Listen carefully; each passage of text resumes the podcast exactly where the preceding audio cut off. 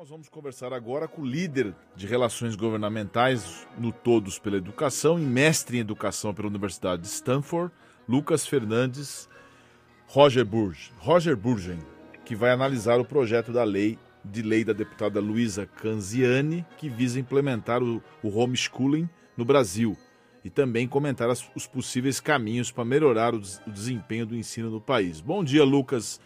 Tudo bem e obrigado por nos atender. Bom dia, Sanjê. Prazer estar aqui com você, com todos os nossos ouvintes. O Lucas, antes de entrar nesse tema do, do projeto de lei que visa implementar esse homeschooling, eh, a gente abriu o programa hoje falando de educação, que a gente tem que a gente sempre fala que o Brasil é o país que precisa investir em educação. Todo mundo numa roda social fala o problema do Brasil é educação e as, você não vê um esforço muito grande nesse tema. Você também acha que educação é a base de tudo? Eu tenho certeza.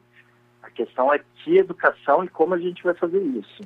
Então, é, é uma bandeira de muita gente, muita gente vai defender, mas a gente precisa entrar no detalhe, precisa entender como isso vira política pública, precisa entender como apoiar as redes de ensino, tanto privada quanto as públicas, é, e isso depende muito da atuação do governo. Né?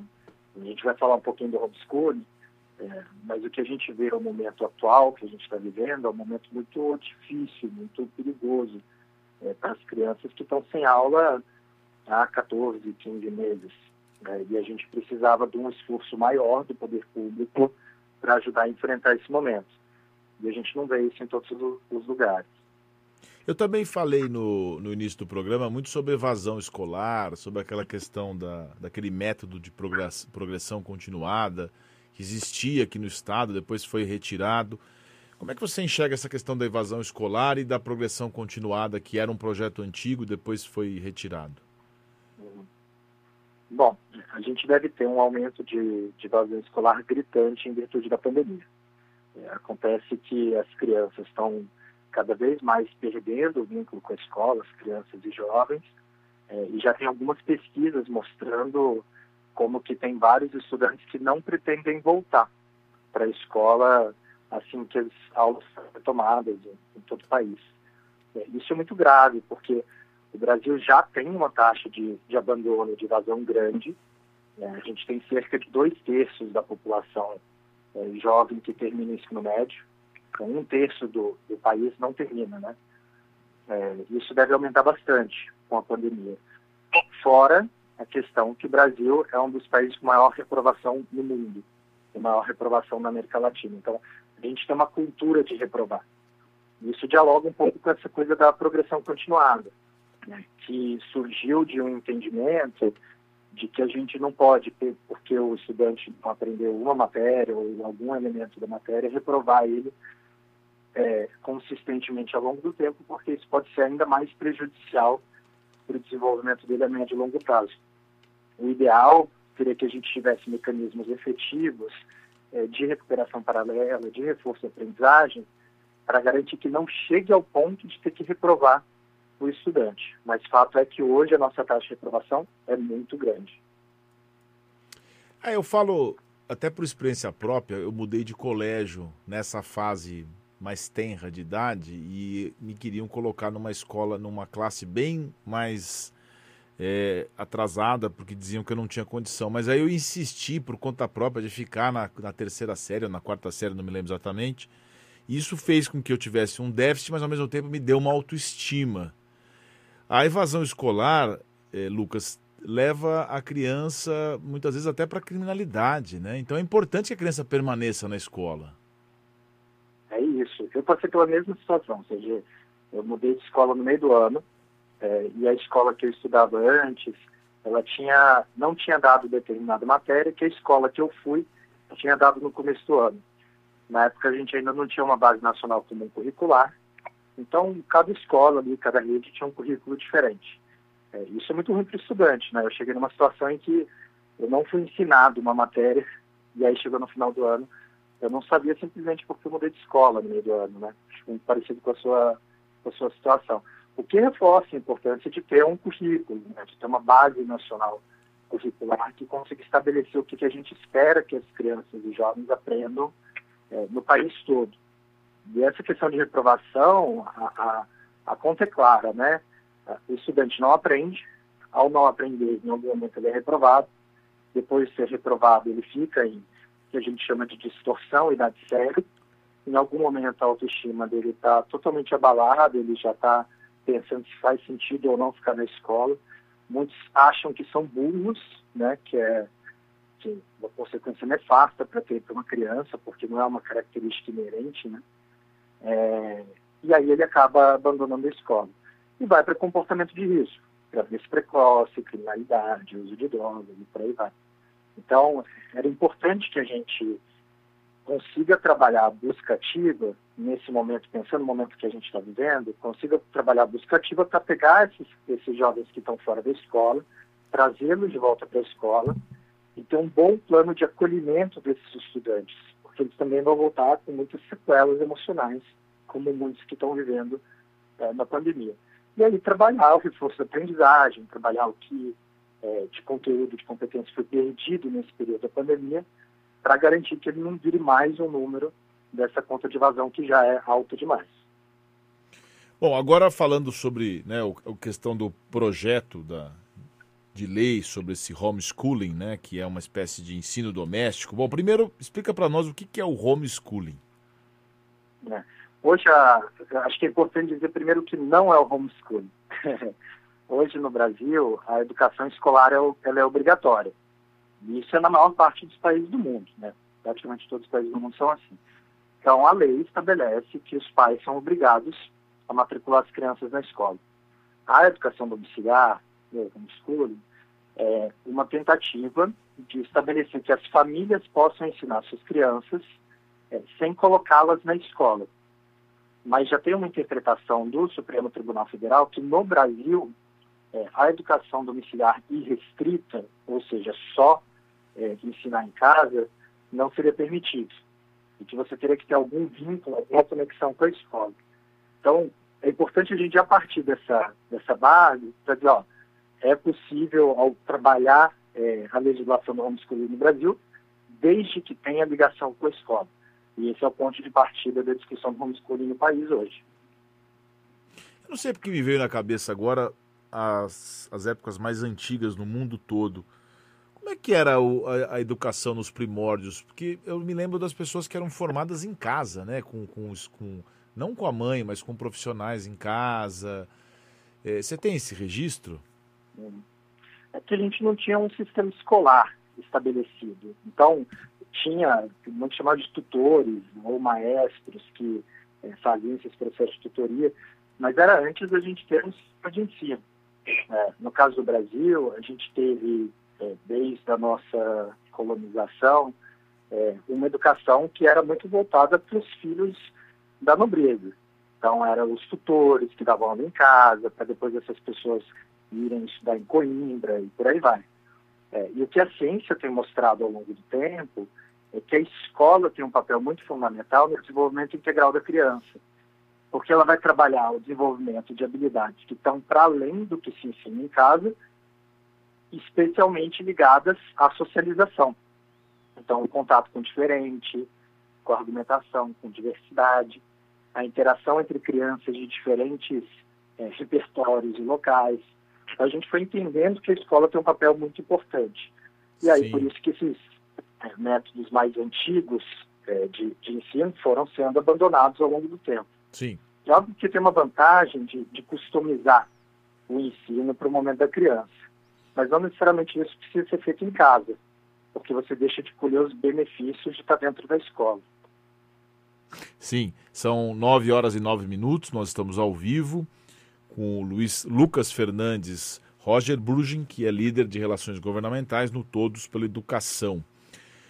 O Lucas, tem questão ideológica, tem questão que já está sendo colocada nesse projeto. Fala um pouco mais do projeto das famílias que matriculam crianças e os pais serão responsáveis pela frequência das atividades no homeschooling. Como é que funcionaria isso? É difícil você dar uma resposta, olha, todo mundo é assim, né?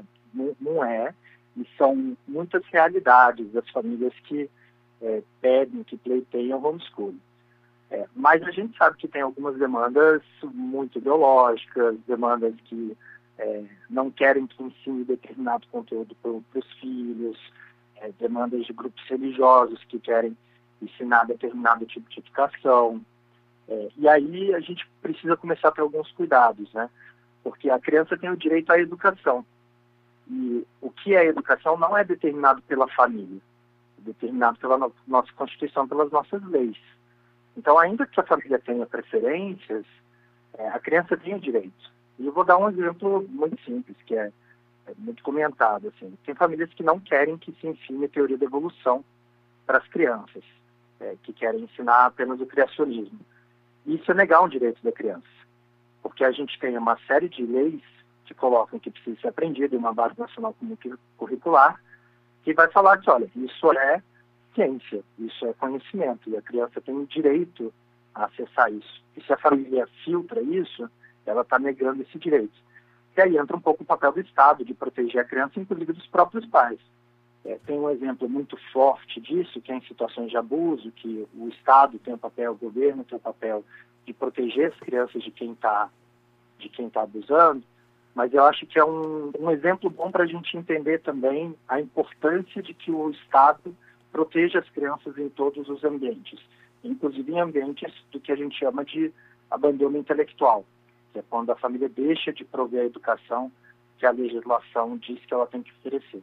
Entendi o seu ponto, mas aí eu gostaria de pegar uma carona e dar uma polemizada, né? Entrar um pouco mais profundo, porque aí guarda relação direta com aquela história da, da formação do ser humano, né? Se um pai uma mãe vai dizer, não, mas o filho é meu, eu tenho direito de dizer para ele, é, de mostrar o que é a educação que eu escolho. Você mencionou justamente essa questão dogmática. Isso guarda relação com tanta coisa, né, Lucas? Com religião, eu lembro quando eu era pequeno, meu pai, que era mais mais ateu, né, mais assim, não, não, falou assim: "Ah, mas não vamos batizar". Minha mãe falou: "Não, senhor, vamos batizar, porque se não batiza agora, ele falou: "Ah, mas depois que ele crescer, ele batiza, ele escolhe". Mas minha mãe, que era mais ligada à Igreja Católica, falou: "Não", o, falou pro meu pai: "O seu, a sua mãe é fervorosa católica, então vamos respeitá-la, senão ela vai passar mal se você não batizar". Então eu, você entendeu o que eu quis dizer, Lucas? Entendi, entendi. Não, a escola é laica, o Estado é laico e a, a diversidade de credo tem que ser respeitada. Acho que em nenhum momento é, os críticos ao homeschooling se opõem que a criança tenha qualquer contato com uma ideologia específica ou que ela deixe de ter contato com, com de abuso.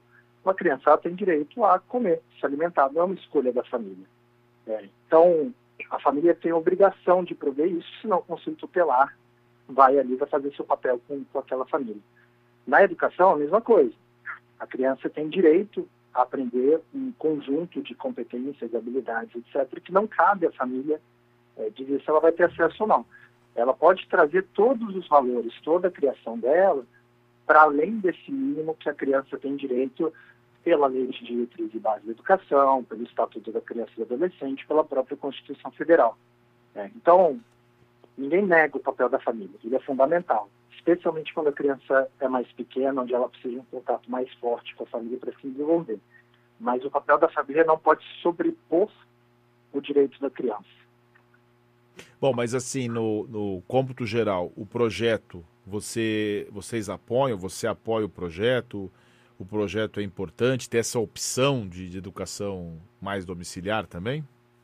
É que a gente, a gente não apoia, é, e a gente não apoia por um, alguns motivos, né? alguns dos que a gente já falou, é, que estão relacionados ao desenvolvimento da criança, socialização, etc., mas também pelo risco. Então, eu estava falando um pouco das situações de abuso, né? Hoje, a escola é um dos principais ambientes onde são detectadas situações é, de abuso precocemente nas crianças. Então, criança está sofrendo maltrato, está sendo é, molestada, que está é, tendo qualquer condição de vida negligenciada, a maior parte desses casos são, são detectados na escola. Repita, repita essa informação que eu acho que é importante.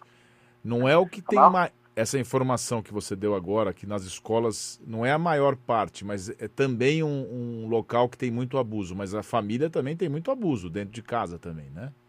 É, não, não, não, foi isso que eu quis dizer, não. Ou seja, a, gente, a escola, ela ajuda a detectar os casos de abuso que acontecem em casa. Ah, entendi. Não é que os abusos acontecem na escola. Entendi. entendi. É que a criança tem uma situação de, de negligência em casa e geralmente isso é detectado na escola, porque a escola é o ambiente onde a criança está indo todo dia. Na vida prática, chega uma criança que está com machucado, ou que está muito apática, ou que do nada fica quieta. Os professores e professoras detectam isso e informam para a direção da escola, a direção da escola entra em contato com o conselho tutelar e é ali que a gente vai ter é, o que a gente chama de um equipamento de proteção social. Então a escola acaba sendo um, um dos mecanismos para proteger essas crianças. É, e aí que entra o risco. A gente entende que você é, regulamentar o homeschooling, abrir margem para que você tenha famílias que não é, estejam cumprindo todos, todas as suas obrigações é, de garantir o direito à educação. É, no, no, Brasil, a gente mal dá conta de detectar todos os casos de negligência em casa, mesmo com a educação escolar. No momento que você tira a educação escolar, você cria um ambiente ainda mais recluso para essas crianças, um ambiente ainda mais afastado, onde talvez ninguém vai conseguir detectar o que está acontecendo com ela. E a gente cria ainda outra camada de necessidade de monitoramento se essas crianças estão aprendendo, se desenvolvendo ou não, só que aí em casa. E aí, em vez de monitorar é, 150 mil escolas, a gente vai precisar monitorar dezenas de milhões de, de, famílias. A gente não sabe quantas famílias vão ser abertas, hoje são poucas, amanhã podem ser mais. E aí o, o Estado teria que ir casa a casa, de tempos em tempos, para entender se essas crianças estão é, de fato aprendendo ou não. Então gera uma outra camada de custos também. Então, quando a gente alinha todos os fatores, é, a falta de evidência de que ensinar em casa é melhor, quando a gente alinha é, os riscos maiores, inclusive para as famílias que não são necessariamente adeptas do homeschooling, mas que vão poder dizer é, que são para não mandar seus filhos à escola. Quando a gente alinha que isso acaba tirando as crianças de um ambiente de convivência mais plural, mais amplo, mais diverso, com acesso ao contraditório, é, isso nos faz ficar preocupados com qualquer tipo de regulamentação do homeschooling. Tô... Agora, a gente vai contra o debate. Ah, sim, não, o debate tem que ser debatido. Né? Tem que ser debatido. Eu estou lendo, inclusive, o texto do relatório aqui, é, da deputada Luísa Canziani, que é relatora, é, mencionando que as famílias podem até perder o direito desse homeschooling caso descumpram as regras, né? O estudante seja reprovado em dois anos consecutivos ou em não três anos, enfim, tem aqui algumas, algumas situações. Agora, pelo você falando aí, você falando em nome do, do Todos pela Educação, que tem uma posição contrária, o que você imputa a criação do projeto? Foi por conta da pandemia ou é alguma coisa que já existia embrionária na Câmara? É, pessoas pensam que o futuro é esse. O que você, o que você imputa esse projeto sendo discutido hoje no Brasil? Esse, esse, é um dos projetos, na verdade, ele é o único projeto prioritário do governo federal, do presidente Jair Bolsonaro, no Congresso. Quando, quando o presidente mandou a agenda prioritária dele na educação, a única agenda era o homeschooling. É, e é importante dizer isso porque não estava Sistema Nacional de Educação, não estava auxílio para os estados e municípios para enfrentar a pandemia, é, não estava recomposição dos recursos de educação com a queda de arrecadação no virtude da pandemia. Então, não estavam muitas coisas que seriam importantes para esse período, só homeschooling. É, é uma pauta que a base do governo tem apoiado, não é nova, já está há anos no, no Congresso Nacional, é, mas que tem sido encabeçada aí pela, pela base do governo. É, e tem vários grupos que apoiam isso. É, de novo, não é só o grupo ideológico, o grupo religioso, tem também pais migrantes, tem, tem várias categorias, mas é uma minoria e a gente acha que é um momento equivocado para discutir isso, porque até a argumentação da pandemia, por exemplo, ela é usada de forma diferente pelo mesmo grupo que apoia homeschooling. Então, tem gente falando que precisa urgentemente voltar as aulas, porque as crianças podem estar sendo abusadas em casa, e esse mesmo grupo fala que precisa homeschooling, é, que seria de deixar as crianças em casa também. Então, tem algumas inconsistências na narrativa da defesa do, do homeschooling, que a gente vê que é, um, é uma pauta que está muito conectada, não só assim, mas que está muito conectada com questões ideológicas. Entendi. Ah, Para encerrar, Lucas, É, duas coisas, você mencionou das pautas do governo, é que tinha um ministro muito bom da educação, né? O primeiro-ministro, é, você, não sei porque você está rindo, né? Mas enfim, ah, eu quero te perguntar, a gente contou aqui no começo do programa, não sei se você tem essa informação, que tem aquela história no Japão que o único profissional a não se curvar diante do imperador é o professor, que, que ao contrário, até receberia essa deferência pelo, pelo, pelo próprio mandatário, por conta da sua especial condição na sociedade. É verdade isso ou isso é uma lenda?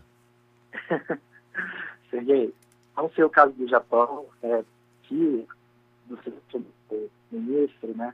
É, e a última vez que a gente falou, o programa tinha a ver com o último ministro. E a gente tem um novo ministro que me preocupa mais ainda, na verdade, porque eu acho que ele é menos é, verborrágico, assim, ele, ele, se expõe menos, é menos agressivo na fala, é, mas segue a mesma cartilha. É, e se tem alguém que talvez não se curve, é o contrário.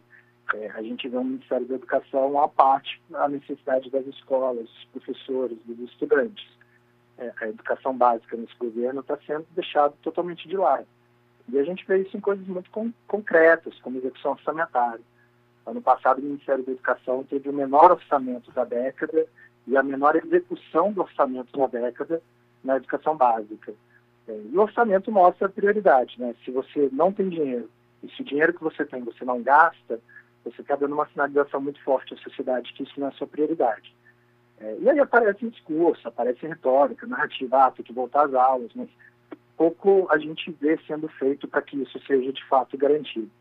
Então, infelizmente, acho que a gente está tá bem diferente do Japão. Aqui está tá o reverso, está ao contrário. Conversamos ao vivo com Lucas Fernandes Rogenbruggen, que é líder de relações governamentais no Todos pela Educação, mestre em educação pela Universidade de Stanford. Lucas, muito obrigado aqui pela sua participação no Oito em Ponto e uma excelente semana para você. Eu te agradeço, um prazer estar aqui, uma boa semana para todos.